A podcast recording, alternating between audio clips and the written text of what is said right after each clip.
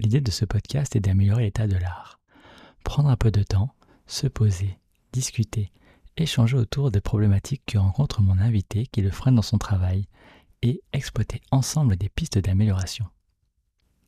Je suis Lionel Jamal, développeur front-end et j'accompagne les entreprises qui ont besoin de faire monter en compétences leurs développeurs front pour les aider à produire du code durable. Je me pose une question. Est-ce que l'on ne rencontre pas les mêmes problématiques partout?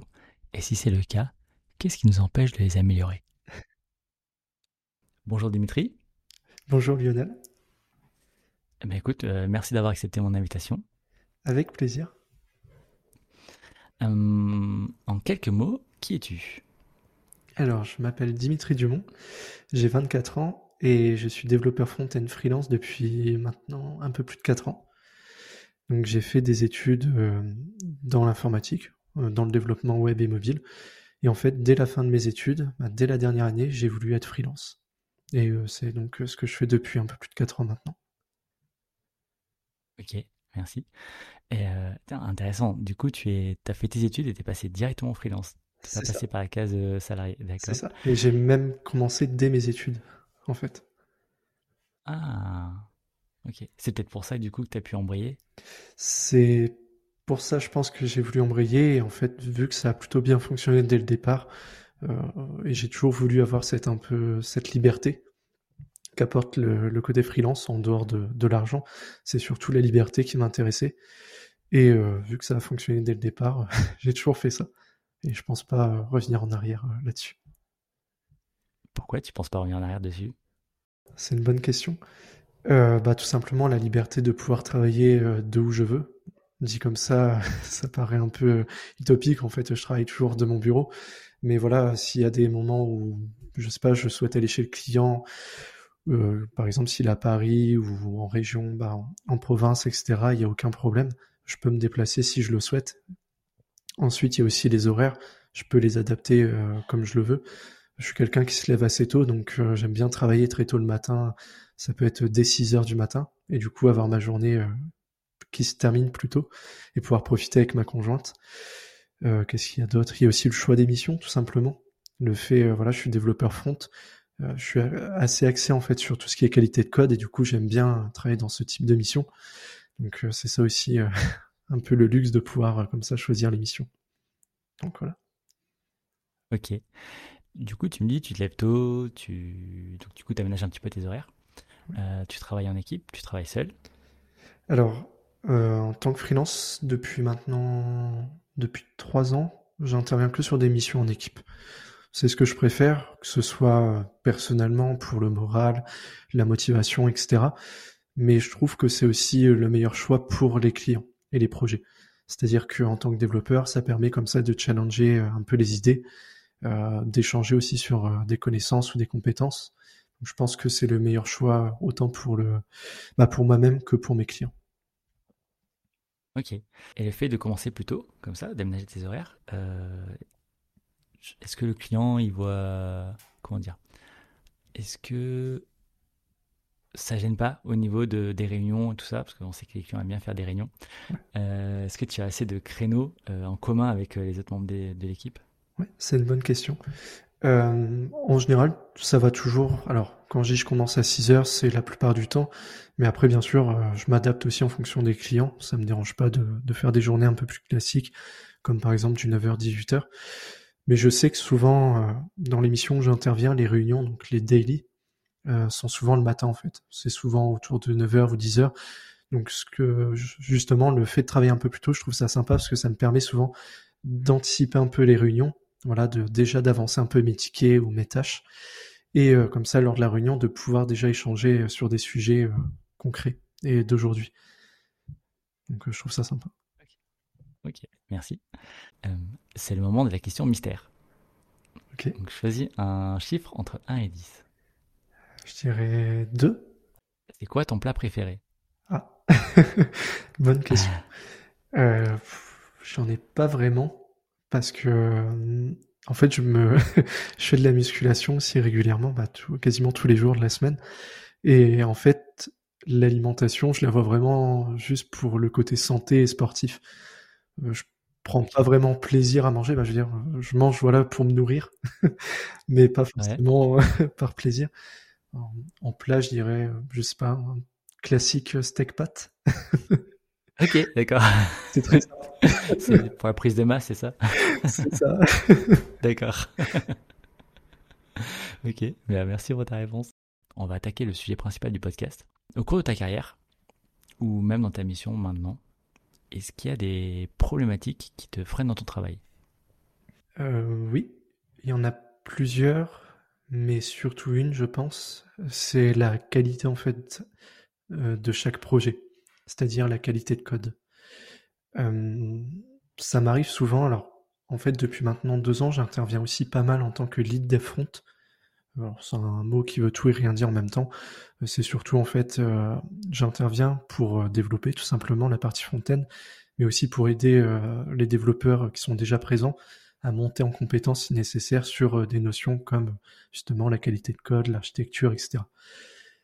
Et justement sur ces notions, je trouve qu'il y a encore beaucoup de problèmes et encore plus en front qu'en back. Euh, parce que bah voilà, le front, on pense que c'est du coloriage, c'est juste du HTML, CSS, faut aller un peu de JavaScript. Voilà, ce genre de choses, c'est totalement faux. Et euh, justement, c'est là où on voit les bonnes et les mauvaises applications. C'est lorsqu'il y a une bonne qualité de code et euh, une bonne architecture, on a une application robuste qui fonctionne bien, qui a peu de bugs et où les mises à jour, elles sont, elles se font rapidement. Ok. Du coup, pour toi, une qualité de code, avoir une qualité de code fait que ton application est robuste, que tu peux faire des évolutions. C'est ça. Là, on parle de qualité de code. Souvent, le client final, il en a un petit peu rien à faire. Et tout ce qu'il veut, c'est sa fonctionnalité. C'est ça. Quand tu t'y prends, du coup, pour euh, avoir du code de qualité sans que, aux yeux du client, je ne sais pas si c'est une problématique pour le client, mais sans qu'aux yeux du client, ça, il ait l'impression que ça ralentisse la fréquence du développement. C'est une très bonne remarque parce que la qualité de code aussi, on a encore plus, euh, on peut avoir ce genre de remarques de la part des clients ou même d'ailleurs des managers ou voilà des personnes un peu non techniques euh, sur les tests aussi. Comme quoi que le client euh, paye pas pour écrire des tests, mais il est là, comme tu le dis, pour avoir des fonctionnalités.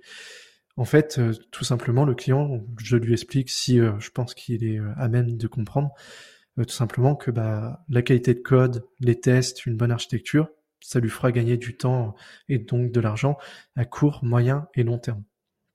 Que euh, ça ne prendra pas plus de temps en justement faisant correctement dès le départ, mais bien au contraire, ça m'en fait gagner. Et euh, ça, en général, soit les clients le comprennent assez facilement, et tant mieux pour eux, aussi tant mieux pour nous, parce que c'est pareil, c'est plus agréable de travailler dans, dans un projet où voilà le, code il est facilement lisible, facilement modifiable, etc.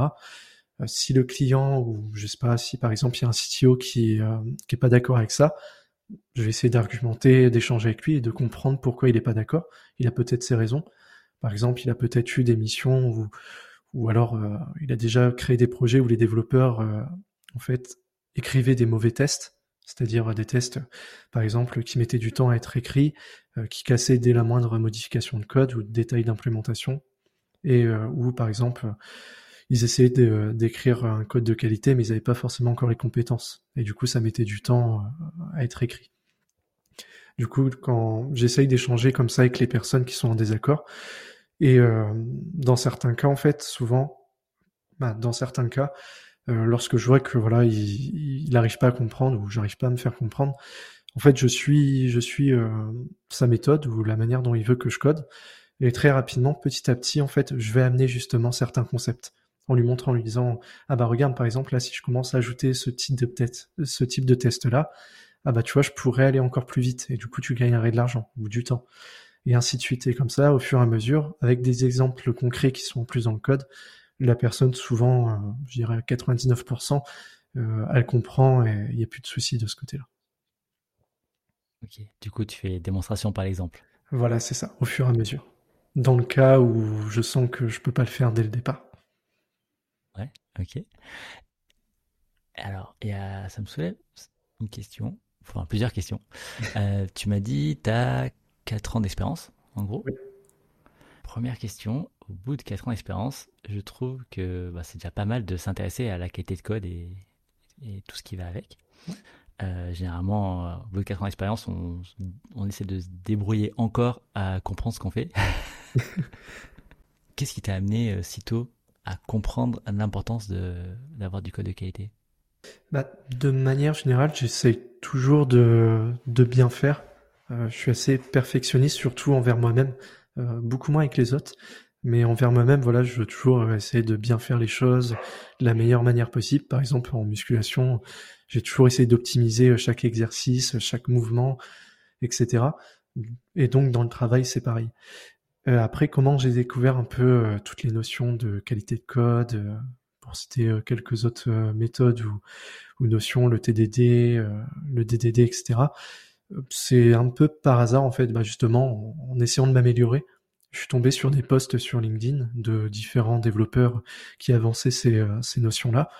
Et en fait, de, fil en aiguille, en, découvrant en fait au fur et à mesure, euh, j'ai acquis des compétences et euh, des connaissances et je continue à en apprendre et c'est tant mieux.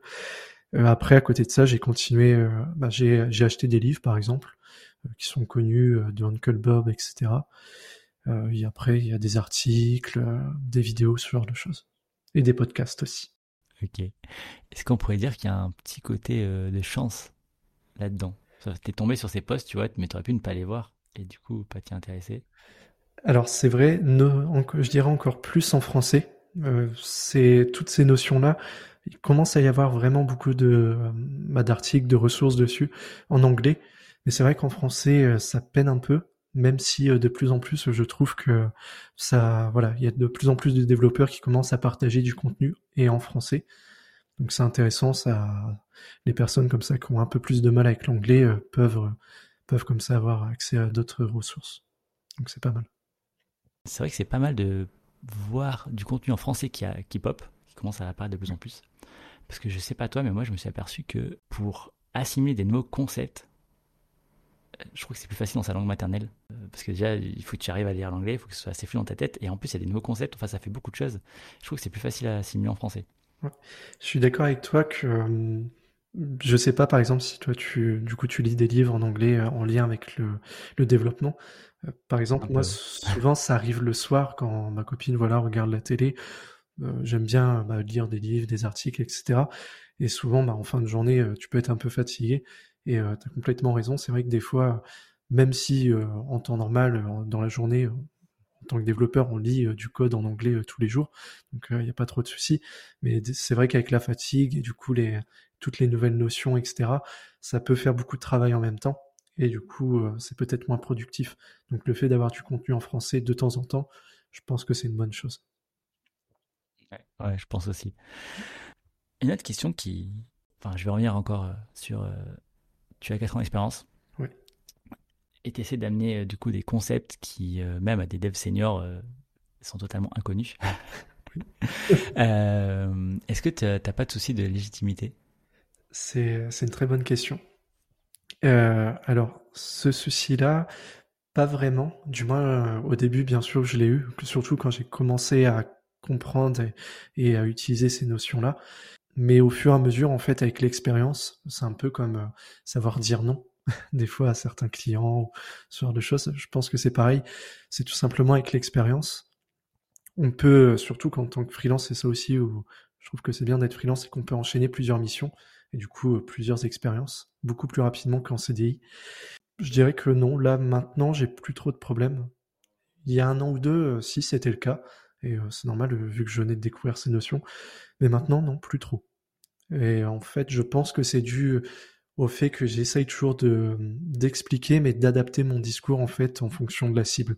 C'est-à-dire que si c'est un client, bon bah je vais pas lui parler très technique, etc. Je vais essayer de voilà lui expliquer que bah, si j'utilise euh, une notion, un outil, une méthode, voilà, ça lui fera gagner du temps et de l'argent. Là, ça lui parle tout de suite. Si je parle à un développeur, bon bah voilà, il prendra du plaisir à développer de cette manière-là et en plus, il sera sûr de, de faire un travail de qualité et ainsi de suite. Euh, après, il y a aussi le fait que euh, j'essaye, je dis bien j'essaye, de partager du contenu également pour aider bah, d'autres développeurs sur ces sujets, que ce soit via les réseaux sociaux ou alors des articles. Bah, c'est bien, tu contribues. Merci. pour nous tous. Euh... Ouais, si demain tu arrives dans une mission où ben, du coup la qualité de code est exécrable. Et du coup, tout ce qui s'ensuit, c'est-à-dire que je sais pas, les builds sont longs, l'équipe a du mal à déployer, que dès qu'il touche quelque chose, ça, casse, ça se casse ailleurs, enfin voilà, on, voit bien le truc. Par quoi tu commencerais pour, euh, pour commencer à mettre en place justement euh, des choses un peu plus quali? Bah, Déjà, j'essaierai d'échanger avec les développeurs qui sont présents dans l'équipe euh, pour connaître un peu voilà, leur expérience, leurs connaissances. Et en fonction de ça, j'essaierai d'abord des trucs tout bêtes, mais en front-end, par exemple, s'assurer qu'il y ait bien des linters comme ESLint, des formateurs comme Prettier ou ce genre de choses.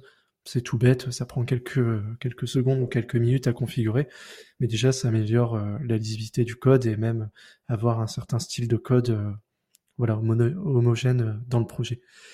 Après, je m'assurerai que certains principes de base sont mis en place. Par exemple, déjà, est-ce que euh, plutôt que d'utiliser des, nombres magiques ou des valeurs magiques, est-ce qu'on euh, ne peut pas les transformer en constantes? Est-ce qu'une fonction a bien qu'une seule responsabilité? Et elle fait qu'une seule action? Bref, tout, tout un peu les euh, comment dire les notions de base comme ça.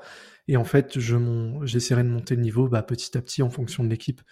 Euh, l'idée c'est pas non plus de, venir de dire voilà votre projet euh, tout est bancal, euh, soit on refait tout à zéro et c'est une perte de temps et d'argent pour le client et pour tout le monde, ou même de dire bon ok à partir de demain j'impose une nouvelle architecture, on change tout, même si vous ne comprenez pas les développeurs c'est pas grave, vous débrouillez. Non, l'idée c'est d'améliorer le code au fur et à mesure, tout en aidant les développeurs à monter en compétences. Merci. Si tu aurais un conseil à donner pour améliorer la qualité de code Genre, tu vois, euh, on peut mettre en place qu'une seule chose. Ouais. Ça serait quoi? Je dirais l'inversion de dépendance. Le fait tout simplement de ne pas être euh, dépendant de services externes, comme une API ou ce genre de choses. Pas mal. Ok. Euh, je, enfin, je te suis totalement. En fait, euh, D'accord. Il faut que tu commences à inverser les dépendances. Enfin, oui, tu commences à faire l'inversion de dépendance. Euh, il y a plein de choses qui commencent à être plus claires, plus visibles. Et puis tu peux commencer à tester plus facilement. Enfin voilà. Ça, Exactement. Ça, entraîne, c'est un cercle vertueux en fait. Oui. Ok. Est-ce qu'il y a un sujet qu'on n'a pas abordé et que tu aimerais aborder? Pas spécialement. Je trouve qu'on a assez bien fait le tour. Tout ce que je pourrais dire, c'est simplement aux développeurs, c'est de pas avoir peur de d'essayer de découvrir ces notions-là. Euh, ça peut faire un peu peur au départ, la clean architecture, le TDD, DDD, PDD, ça fait plein plein de noms barbares et euh, quand on commence un peu à, à lire sur euh, sur ces sujets, ça paraît très compliqué et très loin de la réalité. Surtout en front, on peut se dire mais à quoi ça sert tout ça? Euh, voilà mes projets en React, en Vue.js, euh, j'ai pas besoin de tout ça, ça va très bien. J'appelle juste une API, euh, je fais mes composants et voilà, tout marche bien. Bah, en réalité non. Et en pratiquant justement ces notions-là, bah, en, les utilisant, vous allez prendre encore plus de plaisir à travailler et en plus vous allez proposer bah, un travail de meilleure qualité. Donc c'est gagnant pour tout le monde. Donc voilà. Eh ben, merci Dimitri. merci. Si tu as aimé ce podcast, si tu es curieux de voir ce qui va y émerger au fil du temps, n'hésite pas à le partager et parle-en autour de toi. Si tu veux parler avec moi de problématiques que tu rencontres au quotidien, contacte-moi pour que l'on enregistre un épisode ensemble. Je te dis à bientôt.